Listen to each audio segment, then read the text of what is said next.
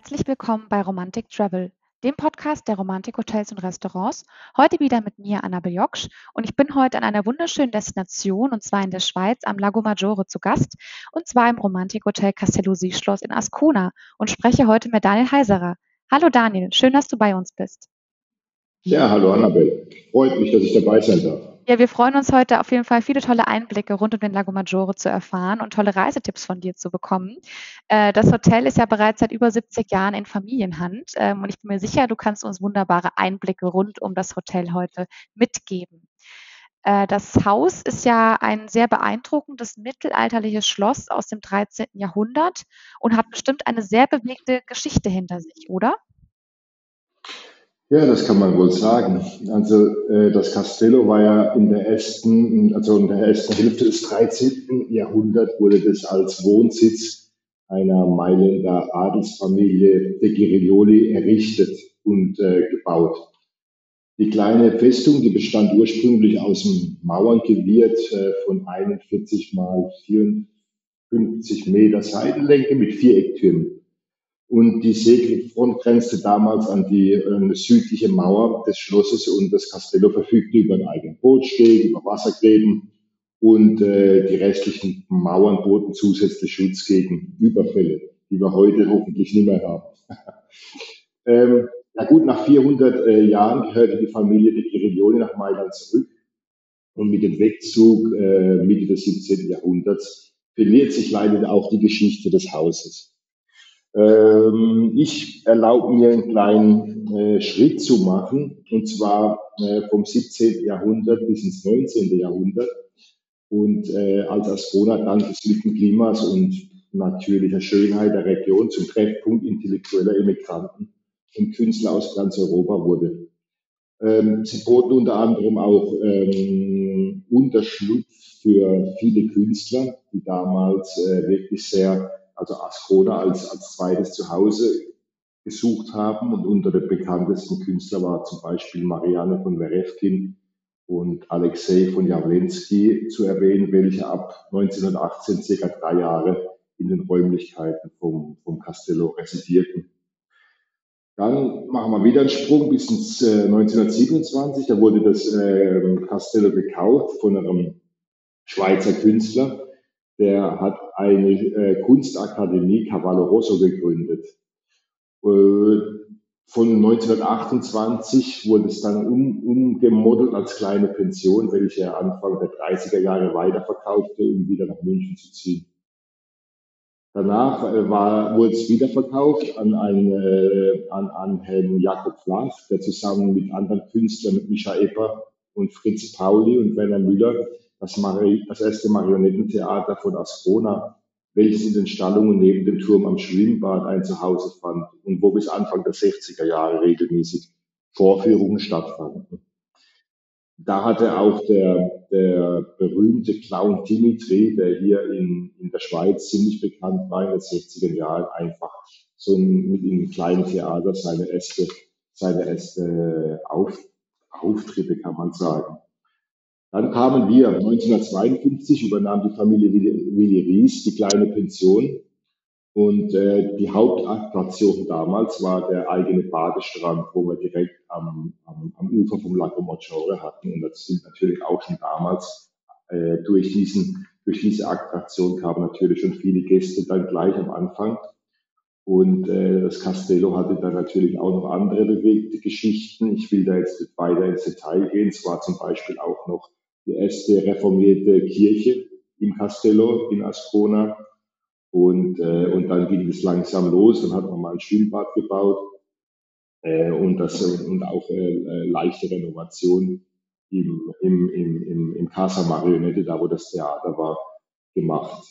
Dann 1987 hat dann mein Schwiegervater die Leitung vom, vom Castello äh, also übernommen und hatte dann äh, in drei Jahren wurde das, das Castello komplett saniert und ist eigentlich zu dem, was es heute ist. Ja, wow. Also ich würde sagen, die Schlossmauern haben einiges, einiges gesehen über die letzten äh, Jahrhunderte. Also da steckt ja sehr, sehr viel Geschichte drin. Und ich kann mir gut vorstellen, dass es total faszinierend ist, einfach mal durchs Schloss zu wandern, durchs Hotel zu wandern und sich einfach mal die Atmosphäre auch auf sich wirken zu lassen bei euch. Ne?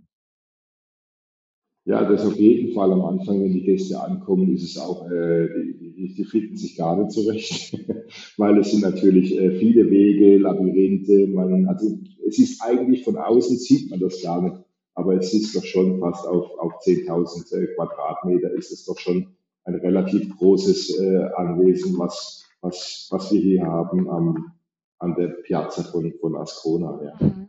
Und wie schafft man es denn, so ein tolles Schloss eigentlich zu erhalten? Da ist ja bestimmt relativ viel gefordert, was Denkmalschutz und so weiter angeht, oder?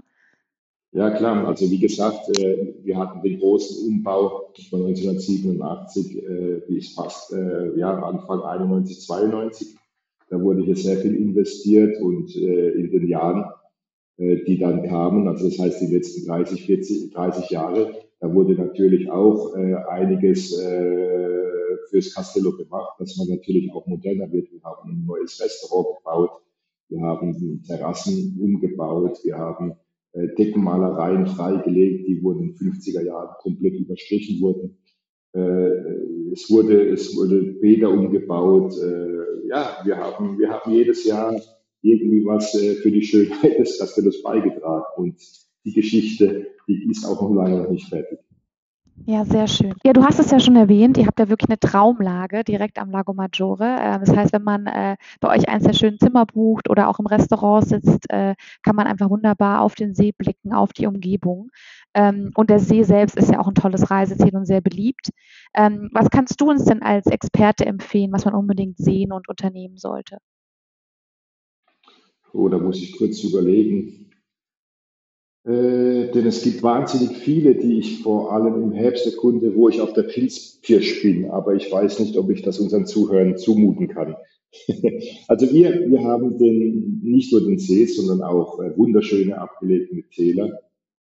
Wir haben noch Ortschaften ohne Strom, imposante Wasserfälle und ähm, wunderschöne erhaltene Tessiner Dörfer mit kleinen Grottos. Grottos. Ups, Moment, da brauche ich eine kleine Erklärung. Ein Grotto ist ein kleines lokales Restaurant mit äh, heimisch-rustikaler Kost. Aber ich wollte nicht äh, abschweifen. Der Ort ist Fusio auf 1800 Meter, ein großartiger Fleck im, im Valle Maccia. Von dort aus kann man wunderschöne Wanderungen machen oder einfach weiterfahren zu einem Zwischenstopp an einem Staudamm, der nennt sich Lago di Sambuco. Also das ist wirklich, wenn man, wenn man dort ist, man meint, man wäre irgendwo in Kanada. Es ist äh, wunderschön, die Natur überhaupt, äh, den, den, den riesen Staudamm zu sehen. Von dort aus kann man mit dem Auto sogar noch weiterfahren auf den Lago di Naret. Das sind circa 2300 Höhenmeter. Da war ich letzte Woche auch mit meiner Familie und ähm, das ist auch noch ganz schön, weil wir haben dort äh, eine, eine Steinbock-Familie gesehen und mit fünf Mitgliedern. Das war eins, ein wahnsinnig tolles Erlebnis, weil die waren nur 25 Meter von uns weg. Und ja, äh, gut, das sieht man nicht jeden Tag, aber äh, man kann nicht nur Wasser, sondern auch wunderschöne Bergwelten und wenn man Glück hat, auch noch ein paar Wildtiere sehen. Hm, ja, sehr schön. Du hast ja jetzt schon einige Plätze mit uns geteilt. Gibt es vielleicht einen besonderen Lieblingsort, den du auch verraten möchtest? Hm, Lieblingsort, wie gesagt, das, das äh, eben, ich würde schon sagen, wenn man, wenn man hier mal vom See absieht, dass man wirklich hochgeht, weil man kann bis hochalpin äh, schon tolle Sachen da machen. Da würde ich schon sagen, das Valle Maccia von, von unten bis oben ist eigentlich eigentlich äh, ein, ein wunderschöner Ort. Das ist, äh, oder das ganze Tal ist eigentlich äh, wunderschön. Ja, wunderbar. Ja, liebe Hörerinnen und Hörer, ich hoffe, Sie haben jetzt gut aufgepasst und die Tipps auch fleißig mitgeschrieben und notiert äh, für die nächste Reise ins Romantikhotel Castello Seeschloss. Gerne mal auf romantikhotels.com vorbeischauen und sich tollen Fotos auch anschauen. Und ich denke, da bekommt jeder Lust auf einen Ausflug an den Lago Maggiore. Ähm, ja, wir haben gerade schon über äh, ja, alles Mögliche gesprochen eigentlich, was man in der Region entdecken kann. Ähm, du hattest auch Thema Wasserfälle angesprochen. Ähm, wie sieht es denn mit Baden, Wassersport aus? Ähm, schöne Strände rund um den See, die du, die du empfehlen kannst? Ja, auch hier gibt es äh, wieder viele Möglichkeiten. Entweder du gehst direkt von uns ins Bagno Pubblico. Äh, das sind circa 300 Meter zu Fuß. Du kannst ja auch bei uns die, die, die Bikes ausleihen und kannst da hinfahren. Es ist ein absolut cooles Freibad mit, mit am Abend auch noch Apero-Musik, Live-Musik und natürlich Sandstrand. Oder wenn du es lieber ein bisschen ruhiger magst, kannst du auch von hier, da hast du ungefähr 25, 30 Minuten zu Fuß, Und das ist dann absolutes Karibik-Feeling. Ich übertreibe jetzt nicht, denn ist, das ist unser Matcha-Delta, wo der Matcha-Fluss direkt in den äh, Lago Maggiore fließt. Und äh, durch, das, durch den Fluss kommt natürlich auch ein Haufen äh, äh, Sand mit dazu und deswegen hat man dort ein tolles Farbenspiel vom Wasser und von den Steinen einfach einmalig. Und deswegen auch das Karibik-Feeling. Äh, Wassersport äh, kann man so ziemlich alles machen, ob Surfen, Motorboot, Wasserski, äh, was auch auf anderen Seen angeboten wird. Ich habe allerdings letztes Jahr das Segeln begonnen und mich neu, neu verliebt in diese Sportart. Das ist wirklich etwas Großartiges. Also eigentlich hatte Lago Maggiore in den letzten Jahren nicht so viel Wind, aber das hat dieses Jahr und letztes Jahr, also dieses Jahr eigentlich sehr zugenommen. Und ähm, wenn sich jemand traut, mit einem Anfänger zu segeln, vielleicht bieten wir das nächstes Jahr ja an in Castello. Das Boot haben wir schon. das klingt ja bestimmt nach einem lustigen Erlebnis. Ich muss auch ehrlich sagen, ich bin überrascht, hätte jetzt nicht gedacht, dass man auf dem Lago Maggiore unbedingt segeln kann. Also habe ich heute auch was Neues dazugelernt. Doch, es ist Wahnsinn, weil der, Lago Maggiore ist ja eigentlich auch von seiner Größe her, was auch noch äh, sich anbietet. Man kann von hier das Schweizer Becken erkunden. Ich sage jetzt Schweizer Becken, weil der Lago Maggiore geht ja bis runter nach, äh, nach Italien. Das sind ungefähr 70 Kilometer von, von uns, von, also von dem nördlichsten Punkt bis runter nach Sesto Calente. Das ist der südlichste Punkt. Und wenn man da mit dem Segelboot unterwegs ist, kann man schon ein paar, ein paar Tage eine schöne Tour machen. Das ist wirklich, wirklich was ganz Tolles. Okay, super. Ja, wenn man aber, sage ich mal, doch lieber ein bisschen lieber auf dem auf dem Land unterwegs ist, ein bisschen festen Boden unter den Füßen hat, äh, für alle, die vielleicht ein bisschen ja nicht so gerne baden oder nicht so gerne auf dem Wasser sind, äh, ja, ich denke mir, man kann ja wunderbar wandern, man kann tolle Radtouren machen. Hast du da vielleicht eine Tourenempfehlung, die du heute schon mit uns teilen möchtest? Ja, gerne. Also es kommt ein bisschen drauf an, wie schwer und wie äh, steil das sein darf. Ich meine jetzt beides, ob beim Biken oder beim Wandern, denn Tessin ist wirklich ein Eldorado für, für Wanderer und Biker. Ich persönlich fahre gerne ins Valle und Zanone mit dem Bike, ein sehr abgelegenes Tal mit vielen Höhenmetern, hoch und runter. Äh, man kann, das, das ist auch ausbaubar, weil äh, nicht jeder hat ja die gleiche Kondition. Man kann dort auch noch ins Recioletto-Tal, das ist genau äh, angegliedert an das Unzanone-Tal. Und, äh, und da gibt es noch tausend andere mehr. Man kann auch Off-Pist fahren, man kann äh, Downhills machen hier, man kann mit dem Rennrad äh, ziemlich viel machen. Also das ist eigentlich schon, schon ein idealer Ort, um, um, um mit dem Fahrrad äh, äh, gemütlich zu fahren oder auch in der Winterzeit oder Herbst, Winter, wenn man dann äh, wirklich profimäßig unterwegs ist, ist das super Trainings, eine Trainingsdestination. Äh, Wir hatten auch ein paar, vor ein paar Jahren die Schweizer Nationalmannschaft hier und die hatte die, anstatt nach Mallorca zu gehen, haben die bei uns dann trainiert. War auch ganz, ganz lustig. Wenn man vom Wandern redet, äh, ist es das Gleiche mit dem Biken. Man kann hier zum Beispiel unseren Hausberg, den Giridone, der ist 2188, glaube ich, hoch und äh, über, hat einen wunderbaren Blick über den ganzen Lago Maggiore, also bis runter nach Italien. Und wenn man einen schönen klaren Tag hat, sieht man dort äh, sogar das Matterhorn oder den Mont Blanc. Oh wow, okay, ja super. Ich denke, nach all den Aktivitäten hat man auf jeden Fall ein bisschen Hunger bekommen. Deswegen sollten wir jetzt unbedingt noch über die tolle Kulinarik bei euch im Haus sprechen.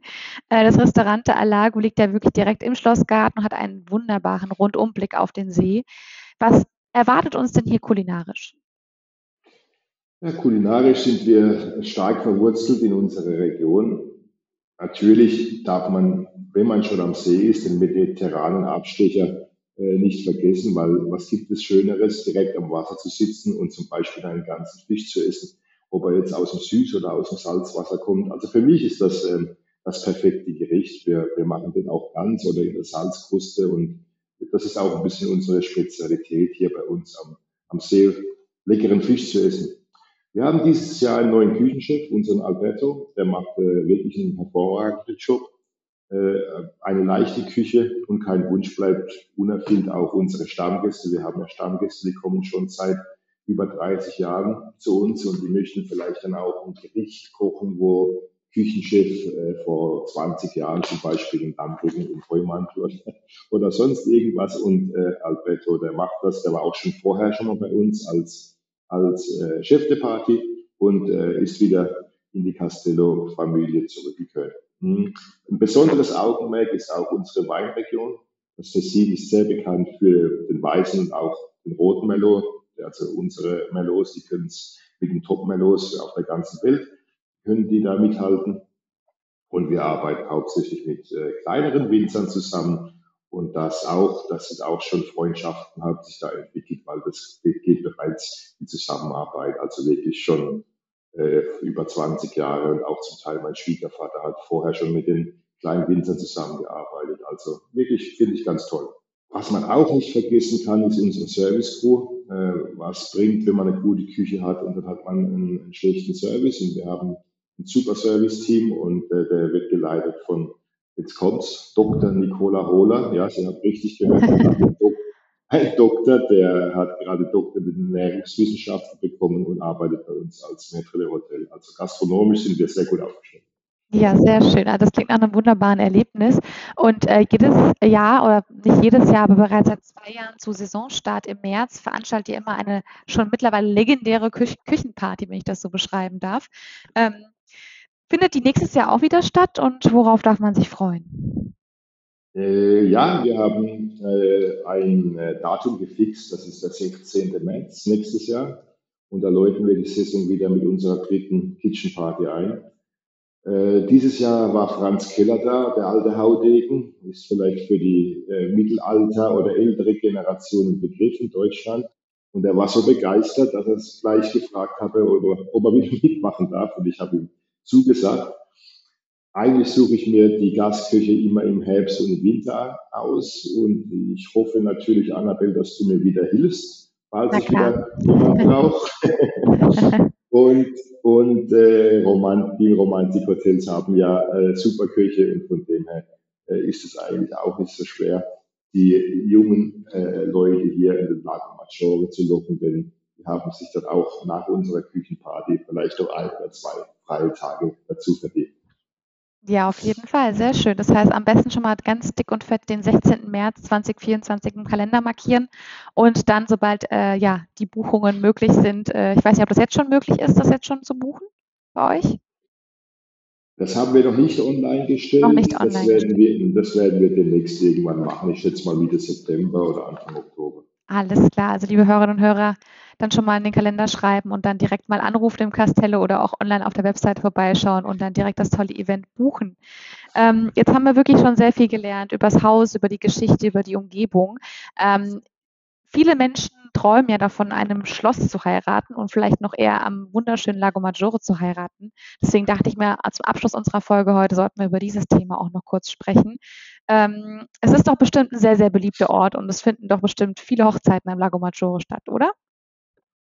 Ja, das ist schon richtig, weil ähm, ich denke auch die Kulisse, das ist schon mal äh, spektakulär, wenn man, wenn man hier bei uns heiraten kann. Man sieht im Hintergrund die, die, die Brissago-Insel, den Lago Maggiore. Und wir sind ein sehr lockeres Ferienhotel und, äh, und gerne richten wir auch alle Feste aus, nicht nur, nicht nur Hochzeiten. Die Location bietet es an, ob ein Aperitif direkt am See, im Turm, im Innenhof, auf der Palmenterrasse oder vielleicht sogar am Schwimmbad. Eine Feier mit, mit, mit Seesicht oder Gewölbekeller im Castello-Saal. Also ich denke, bis zu 60 Personen, also gut, da sind wir natürlich mit der Anzahl Personen sind wir ein bisschen, äh, ja, sagen wir mal, eine mittlere, mittlere Hochzeit ist kein Problem. Größere bieten wir eigentlich keine an und, äh, und das ist einfach, das ist einfach perfekt, weil es auch so verschachtelt ist. Man hat verschiedene Räumlichkeiten, auch wenn es mal schlechtes Wetter sein sollte, das passiert ja auch. Und da ist einfach, äh, ja, man stört auch die anderen Gäste nicht. Von dem her ist es äh, eigentlich ganz gut bei uns äh, zu, zu feiern. Und das, das, ist nicht, das ist nicht nur für, für Hochzeitsgäste, sondern auch für Businessgäste, die, die einen außergewöhnlichen Team-Event äh, bei uns machen möchten oder einen Kochkurs oder einen Grillkurs. Das ist, das ist alles kein Problem. Ja, wunderbar. Dann wissen unsere Hörerinnen und Hörer jetzt Bescheid, äh, wo sie, wohin sie sich wenden können, wenn sie mal wieder ein tolles Event planen, ob privat oder beruflich. Ähm, ja, vielen lieben Dank, Daniel, für die tollen Einblicke. Ich denke, es war auf jeden Fall ein spannender Überblick über dein tolles Haus, was ja schon länger in Familienhand ist. Und ähm, ja, liebe Hörerinnen und Hörer, nicht vergessen, den Podcast auch zu abonnieren, damit äh, die nächste Romantic Travel Podcast Folge auch direkt wieder angezeigt wird. Ich bedanke mich nochmal bei dir, Daniel, für die tolle Aufnahme und sage bis bald. Ja, danke. Hat Spaß gemacht. Ciao, Annabelle. Mach's gut.